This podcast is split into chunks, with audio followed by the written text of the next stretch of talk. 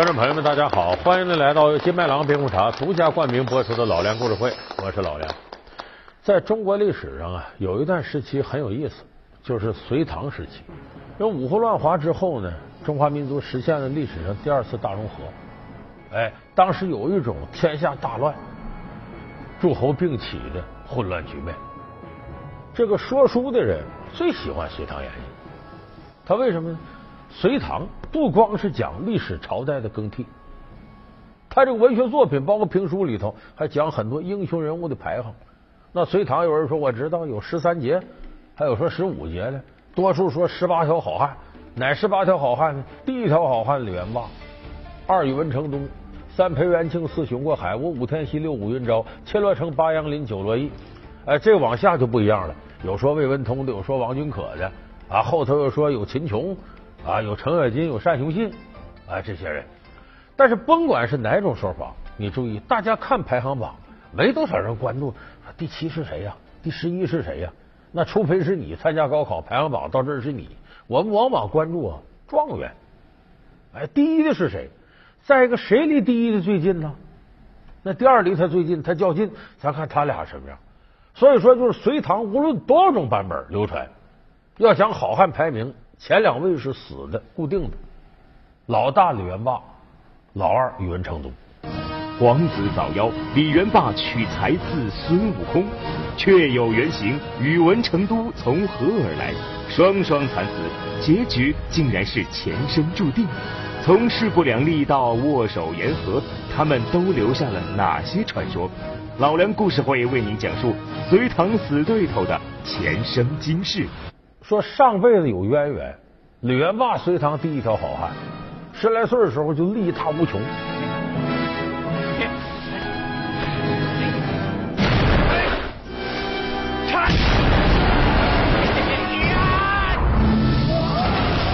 这李元霸这性格是什么？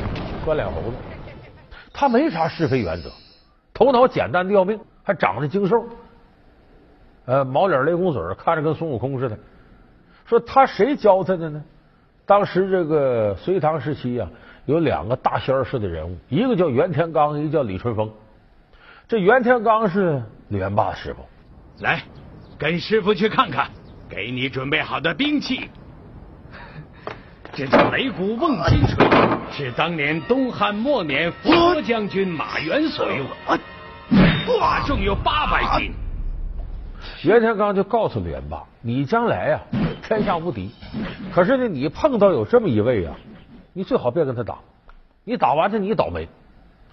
说哪位？说这位啊，使的兵刃特殊，叫凤翅鎏金塔。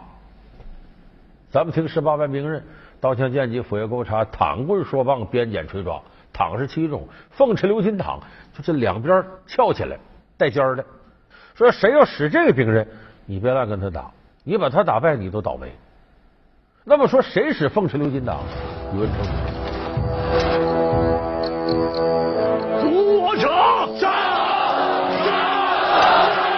换我者！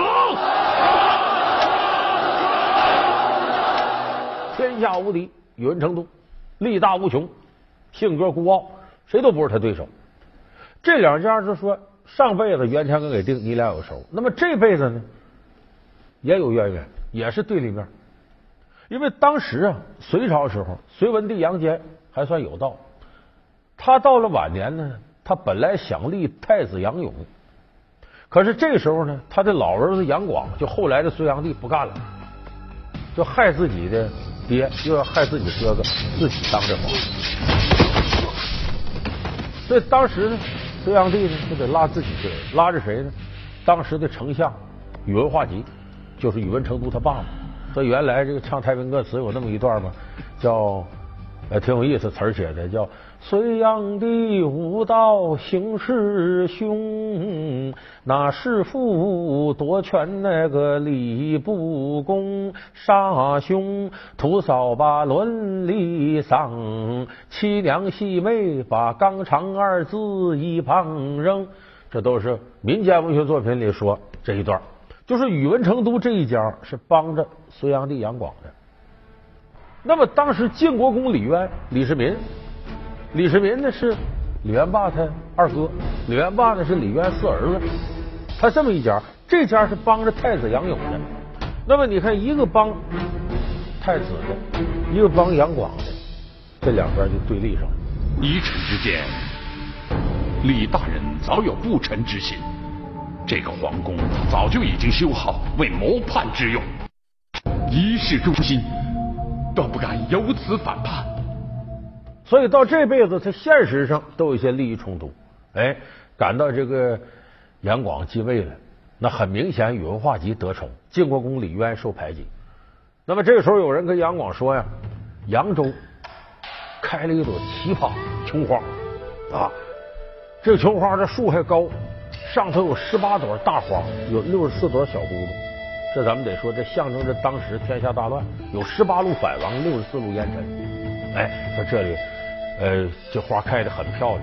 杨广说：“那我得去看看去，这才有开凿京杭大运河。为啥？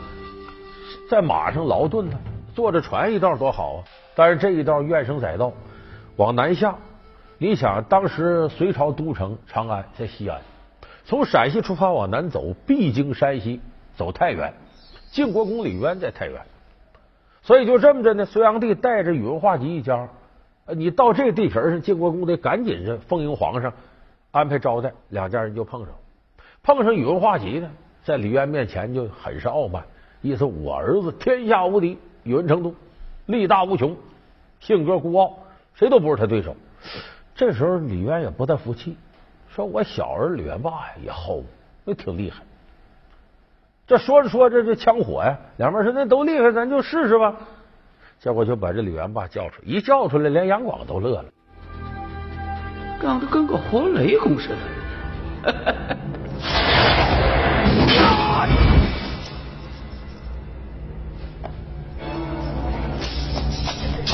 元霸，哼，见皇皇上岁万岁万岁岁万。平身。那时候，李元霸多大？才十二。当然，这是后来小说里玄乎了啊。十二岁孩子，精瘦精瘦的。小黄头发，尖嘴猴腮儿，啊，就你看着怎么这不像啊能打的样？结果李元霸口出大言，说你宇文成都，你不五大三粗比我大好，你有本事你把我能推动走。宇文成都说你这小猴崽子拎你不容易吗？上去就拽，纹丝没动，就跟脚底下是个铁柱子似的，动不了，使了九牛二虎之力，动不了李元霸一分一毫。李元霸反过来上前一抓，他蹲。把他拽个连，过过过过过过！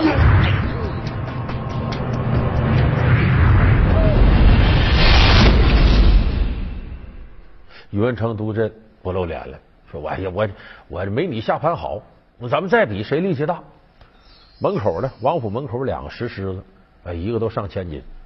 这宇文成都过去把石狮子抬起来，抬到屋里头转两圈，撂那儿，这也挺累，喘半天气。这连霸一看，这算什么呀？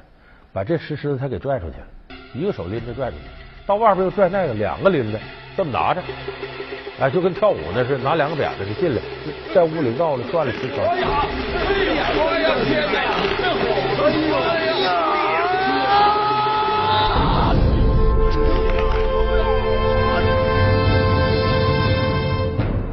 这一看，这力气也太大了。宇文成都就说：“哎。”这些都花架子，你两句阵前交战，你就横推八马倒，倒夜九牛回，傻力气有什么用啊？在马上试试。俩人一上马，李元霸呢使一对锤，紫金锤，宇文成都亮出兵刃，凤翅鎏金挡。李元霸定睛一看，想起来了，我师傅袁天罡说了，碰着使鎏金镗的，能躲多远点，你就打败他，你也倒霉。可是这时候箭在弦上，不得不发兵。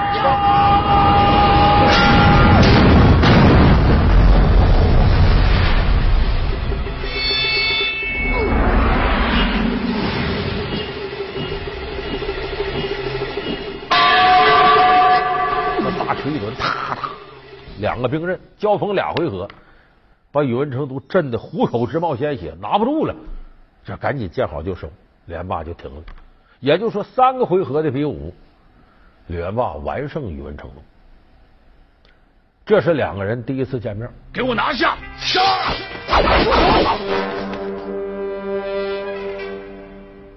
退下！两人乃上天所遣，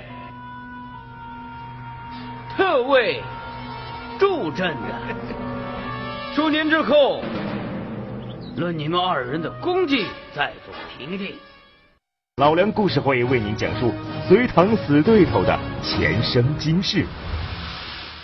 老梁故事会是由金麦郎冰红茶独家冠名播出。那么到后来，他俩这缘分就在于呢，多少年的宿敌，一起生一起死，死也是死到脚前脚后，是怎么回事呢？当时天下是什么状况呢？老杨家杨广压着老李家，用着宇文这一家。后来宇文家族呢灭了老杨家，然后老李就灭了宇文家族。那么有这样复杂的关系呢，三家必须得对等。老杨家当时不是没人能打，靠山王杨林手使一对囚龙棒，那功夫很厉害的。杨林在世一日，绝不许你们夺走我大隋一寸疆土。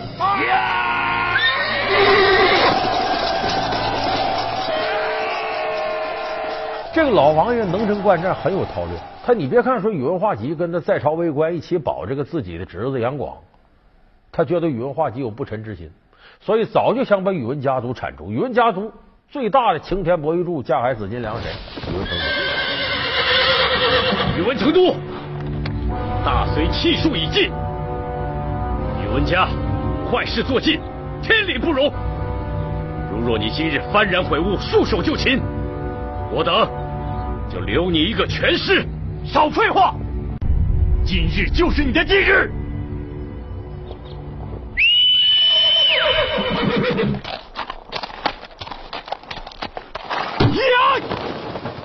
所以在打瓦岗寨的时候，瓦岗寨英雄好汉论单个都打不过宇文成都，但车轮战跟宇文成都打，把宇文成都累得通身是汗。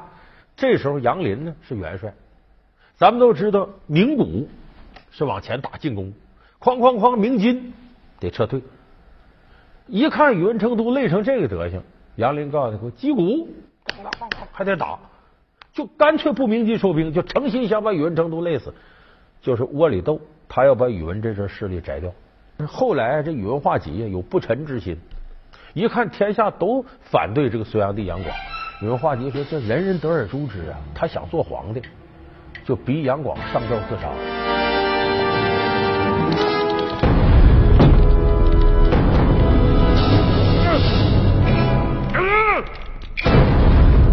他当皇帝，这下坏了。天底下十八路反王，六十四路烟尘，这些人人人也都想当皇帝，可问题谁也不愿意挑头。你挑头，他一个是有弑君的罪名，另外一个呢，你挑头，你把皇上杀了，玉玺到你这了，大伙不都琢磨你吗？所以这个东西是烫手的山芋，落到谁手里，谁都不好当。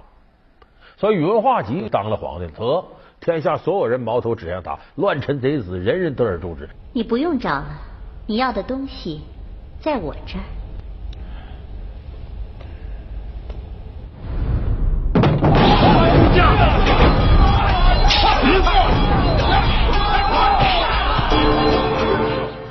那么这个时候，晋国公李渊和他儿子李世民也琢磨了，这是我们夺天下的大好时机。为啥呀？咱武力厉害，我四儿子李元霸厉害，他去谁打不了他？让这十八路反王都跪下，递上降书顺表，把玉玺给我。那么这些反王先行去攻打宇文化及不成，宇文成都替他爸爸东挡西杀，谁也打不了宇文成都。因为第二条好汉嘛，李元霸来了，来了一开城门，俩人在马上又一朝向。李元霸这时候就忘了他师傅说的，为谁？他爸爸吩咐了，你必须得成功，所以这抡起大锤我打。宇文成都一看，我打不过他，但到这时候硬头皮也得来。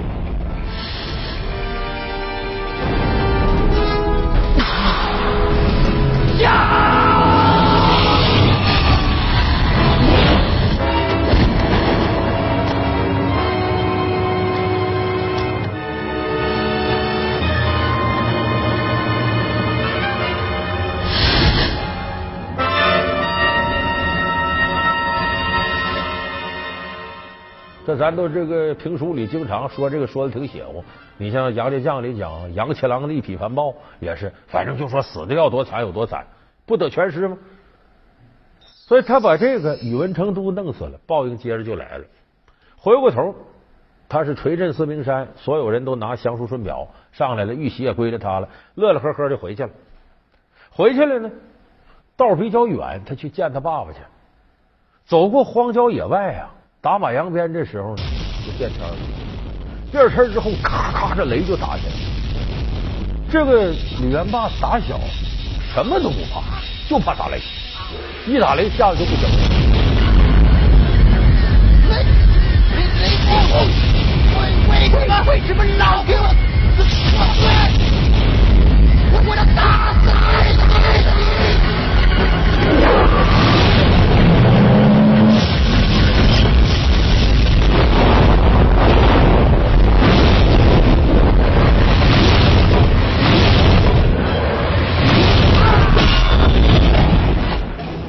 原地没动，啪砸脑袋上，砸个万朵桃花开。李元霸就这么死了。这带点宿命论呢，就是他弄死宇文成都啊，他马上遭报应。那么说这段历史，当然这不是历史啊，这大半是传说。说这说明什么问题呢？那两个人呢，前世的宿敌。说何为前世的宿敌呢？咱先得说他们都是干啥的。这个宇文成都上辈子是什么呢？是雷公里头的顶尖的管事儿的，就假如说雷公负责打雷，这雷部里头他是部长或者雷部的主任，全名叫什么呢？叫九天应元雷神普化天尊。我说到这儿，可能看过《封神演义》的朋友说：“哎，这么熟呢？九天应元雷神普化天尊，这个纣王下边有个太师，姓文，叫文仲。”文仲死了之后，姜子牙封神，就封他为九天应元雷神普化天尊。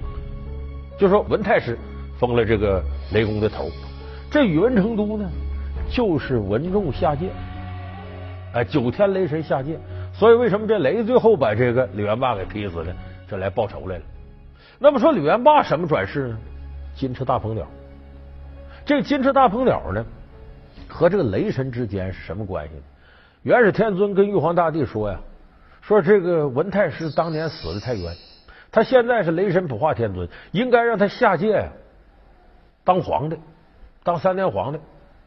可是这个时候，如来佛一听不干了，说这雷神普化天尊脾气暴躁，性如烈火，他要当皇帝，生灵涂炭，不能让他当皇帝。怎么办？派金翅大鹏鸟转世下界，挡他三年龙命。皇上不是龙吗？挡他三年龙命。所以这里边呢，宇文化及。当了皇帝了，那将来皇位传给儿子宇文成都。宇文成都文太师下界要当皇帝，李元霸下界生生把他拦住，把他弄死，不让他当皇帝。所以这是两个人在前世的夙愿，就等于这是一场冤孽。但这事没完，各自死了，各自回天，各回各家，各找各妈，事儿可没完。一转眼呢，咱们刚才说这是呃这隋末唐初的事一转眼到了北宋的时候。北宋的时候呢，咱们说过宋徽宗，这宋徽宗呢，每年元旦呢祭天，祭玉皇大帝。结果他呢安排那个祭祀那官啊，那字儿写的有点拉个，就是他不是很注意。这不玉皇大帝吗？他把那玉字那一点啊一拉了，拉到大字上面，变成王皇犬帝。玉皇大帝一看，你把我当狗供起来了，这干嘛呀？急了，说这可不行，我要坏你天下。怎么坏你天下呢？他让身边的赤须龙，也有说叫赤火龙的，反正就红胡子的龙吧，让这个龙转世到哪儿呢？三川六国、九沟一十八寨、一百单八邦、大金国北国四太子金兀术，就赤须龙转世是金兀术，让他大金国最后不把北宋弄亡了吗？又把南宋打个什么也不是，稀里哗啦，让他下界。那么这个时候呢，他打来是打来了，佛祖那边动恻隐之心，说赤须龙也是脾气暴躁的主，他下界一旦要是坏宋徽宗天下，必然伤及无辜，黎民百姓遭涂炭。得，我让大鹏鸟二次下界转世挡他，投胎到哪儿呢？河南汤阴县。这往下大伙都知道了，岳飞。你看，金翅大鹏鸟转世为岳飞，姓岳名飞，字鹏举，就是大鹏鸟转世。而这个时候，九天应元雷神普化天尊在天上一看，这事儿佛祖干的好是好事，正好借这机会呢，和大鹏鸟呢相逢一笑泯恩仇。这样吧，我让我的左膀右臂下界帮你。他派他下边俩雷神下界，一个是岳云，一个是张宪，成了岳飞的左膀右臂。所以到这俩人相逢一笑泯恩仇，这段事接过去了。所以我说的是，你说说中国这说书人可真能编啊！他为什么这么编呢？就为了。自圆其说，能够把人物这个恩怨的事呢都找出点根儿。为什么我恨你呀？为什么你爱我呀？啊，不是，这为了今生擦肩而过，我们在佛前修炼了五百年了，总得找点根儿。那么说，历史上真实的李元霸、宇文成都有没有呢？李元霸有，宇文成都没有。那么历史上真实这个李元霸呢？什么样？十五岁就死了，也没留下什么事儿。那么点小孩能有什么事儿？所以后来关于李元霸的事呢，都是编的，他只有个身份和人名。说为什么要创造出宇文成都这个人物来呢？这其实是为了历史当中微妙的平衡。就是你不管历史发生啥事如果搁到文学创作和说书人的嘴里头，你必须得是有冲突、有矛盾，你得打得起来。那假如说一个胳膊粗、力气大的八尺大汉打个小孩这没意思。说书人也不爱说这个，非得是互相之间能较上劲。所以我说到这儿呢，咱们有的朋友说这个听老梁故事会没啥劲，也不知道是真实历史还是野史。其实真实历史发生啥，你能知道多少？那隋唐留下的正史里头，你能保证那玩意儿是真的？《资治通鉴》你翻开一溜，你看看那些什么这个权谋啊，那个皇上有几个是真的？这历史啊，就是有权力的人、胜利者书写，像个小姑娘，咱怎么打扮她怎么是。所以说，咱们听这个历史故事呢，你记住，传奇是必不可少的。咂摸这里头的滋味，有意义的琢磨出点意义，没意义的你听一乐就完了。如果你非得较劲，说老梁你说这不正史，你胡说八道，那只能说明你生活很不幸福。为啥？生活幸福的人哪有自个儿跟自个儿较劲呢？是不是这么回事？老梁故事会是由金麦郎冰红茶独家冠名播出。我们下期节目再见。